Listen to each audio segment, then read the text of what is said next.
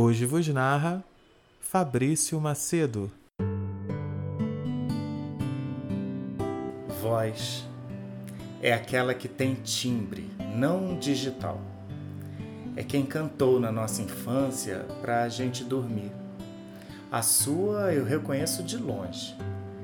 É aquilo que faz minha alma se confortar ao ouvir você falar.